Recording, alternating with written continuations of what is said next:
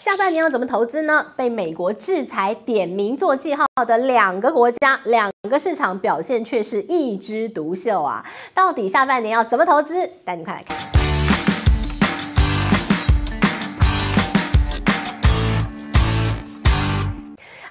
好，我是志玉，今天要跟大家来聊聊中国的股市的前景。我们先要从这个股市呢，大家说是经济的橱窗，它可以反映出产业的前景，反映出国家的经济的一个未来展望。好，那于是重点就来了，我们来看中国呢，我们的国家主席习近平啊，他近来呢去视察了武汉，然后在武汉呢，哦，这个讲了一番话，哎，这番话很有玄机啊。他怎么说啊？他说，呃，我们的半导体哦，这个基地要好好努力啊，不要再被美国。卡脖子，那于是就有非常多解读啦。因为他讲这句话，他说：“哦，习近平讲了大实话，他说了中国的半导体被美国卡了脖子，呃呃要死。但是有这么严重吗？最近要死的到底是谁啊？我们来看，你说半导体很棒棒的话，那不是应该美国你最棒棒吗？但是呢，以这个半导体著称的这个费半指数啊，近来跌多惨。”光六月份，它跌掉了百分之十九，跌了两成。那韩国呢？韩国也是一个半导体大国啊，它的一个股市跌了百分之十三，台股也跌很惨。好了，那于是呢，你说，哎，这个卡脖子，哎，卡不住，卡不住，很滑溜啊。好，所以呢，近来啊，这个被美国说要卡脖子，被美国说要钳制的两个国家，近来的金融市场表现可是。倍儿棒啊！一个就是中国，我们来看中国的 A 股啊，在六月份它的涨幅有多少？它涨了百分之六点五。那俄罗斯呢？你不是要卡人家脖子？哎，不只想卡脖子，哎，美国简直想掐死他吧！但是呢，俄罗斯的股市你打不倒哦，这这战斗民族果然厉害。俄罗斯的股市呢，在六月份呢、它涨了大约是百分之四点一，你看有多厉害？所以呢，在六月份这个金融市场看起来。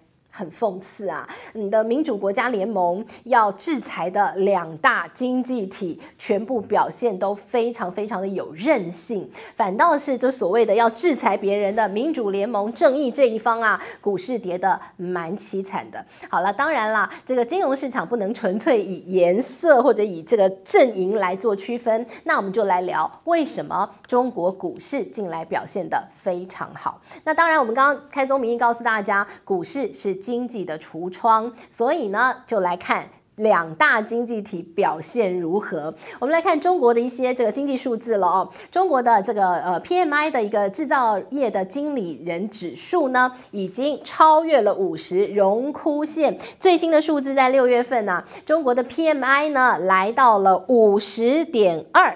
好，五十点二呢，已经站上了荣枯线了。那过去呢，其实都在五十以下，代表的是中国的经济已经开始往复苏的方向来走。那当然，前几个月呢，之所以会在五十荣枯线之下，当然是因为中国封城嘛。所以呢，现在中国走出了疫情，也走上了荣枯线之上。经济开始要慢慢缓步的恢复，要开始往上了哦。所以从这样的一个这个经济数据，你就看得出来，中国的这个整个经济前景在转好。那如果你把这样的一个 PMI 的指数对照中国的 A 股的一个曲线来看的话，在封城那个时候，四月份中国的一个这个陆股啊，两千。八百点那个时候也是一个低点，那现在已经来到了三千四了嘛，所以呢，瞬间又涨了两成多，你就看到了，其实股市反应得非常敏感啊，一下子经济要上来了，我股市就喷上去了嘛。好，那于是呢，我们就说回来了，刚提到了全市场这个全世界的一个股市的一个比较哦，呃，这就非常好的一个印证了习近平一直希望可以推广的所谓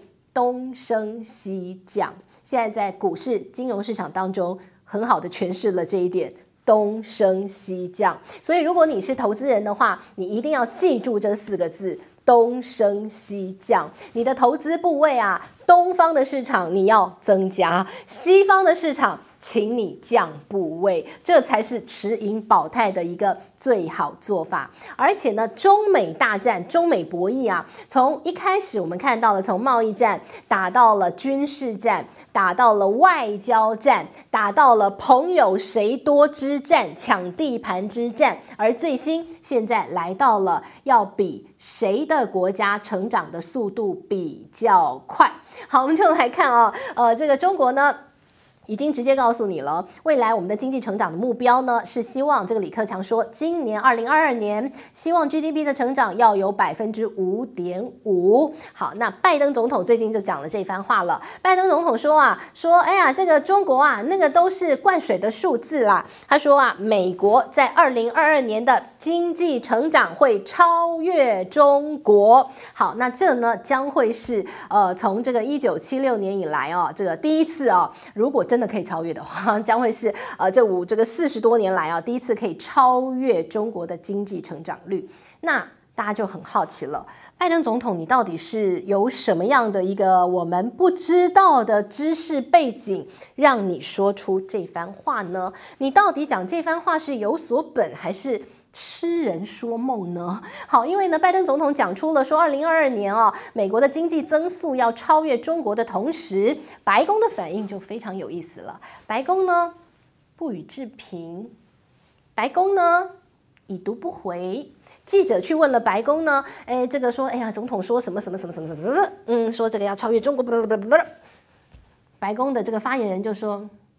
下一个问题，他就忽略了，不想回答你哦。所以呢，呃，这就很奇妙。那我们就用客观的数字来看看拜登总统啊，呃，你是做梦梦到的，还是呃真的有所本哦？好，我们就来看，好，中国，呃，你要讲经济成长率，今年有没有可能美国超越中国吧？是这样吧？好，那美国说，呃，这个他们的经济成长率要多少呢？IMF 给了一个数字哦。那当然，确定的数字是美国在第一季它的经济成长率是负的。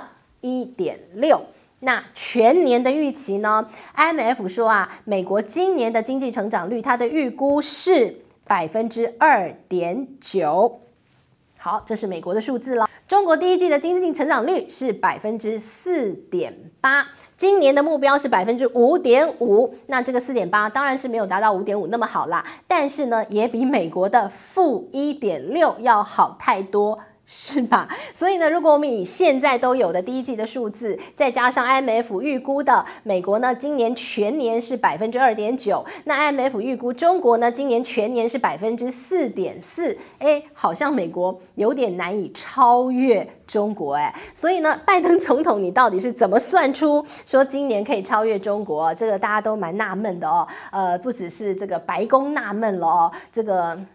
会打算盘的，你有这个计算机的，都算不出你那个数字，哎，有点奇妙。但是呢，无论如何啊，这代表什么呢？这代表现在中美之间大家要竞争的就是到底谁的国家比较厉害，谁的国家成长性比较惊人，谁比较能够完美的带领一个国家。现在变成了这个中美之间，哎，可以说是一个心理战了哦。所以到时候我们就来看这个数字啦，呃，到底是。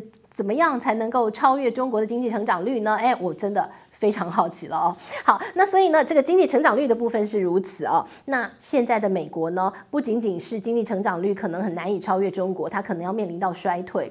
野村的这个最新的一个关于全世界经济成长率的预估，他认为美国在今年第四季可能就要迈入衰退，而且衰退会一连五季的衰退哦。那所以呢，你说呃，很可能迈入衰退的一个国家，你要怎么样让经济成长率可以超越其他国家哦？那就真的蛮困难的。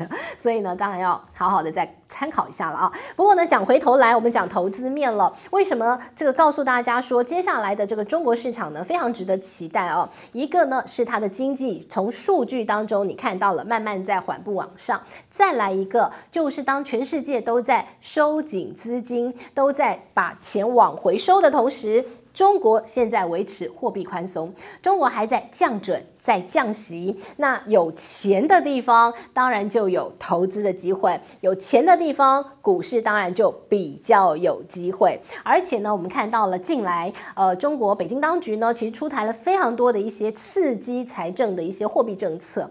然后，所以呢，接下来呢，大家都说很多的一些国际的投资有一些想法，都认为，呃，这个。整个世界的一个投资的跷跷板啊，现在呢已经开始往中国倾斜，认为呢中国在近来看到很多政策，包括一些对科技业的监管在放松，那包括了一些过去管制的部分在放宽，那再看到了在中国跟香港之间的一些金融政策，现在互联互通要做得更加紧密，再来就是为了要达成百分之五点五的经济成长率，现在我们看到了。这个整个政府动起来啊，在整个刺激政策当中有非常大的力道，在力挺中国的经济。过去呢，中国的经济啊，你说要 GDP 往上成长很简单啊，我就砸钱哦，我就砸钱，然后做这些大型的基础建设。那这回也有，但是呢，基础建设不再是造桥铺路，因为呢，过去造桥铺路已经差不多了哈，所以呢，这次的基础建设呢是。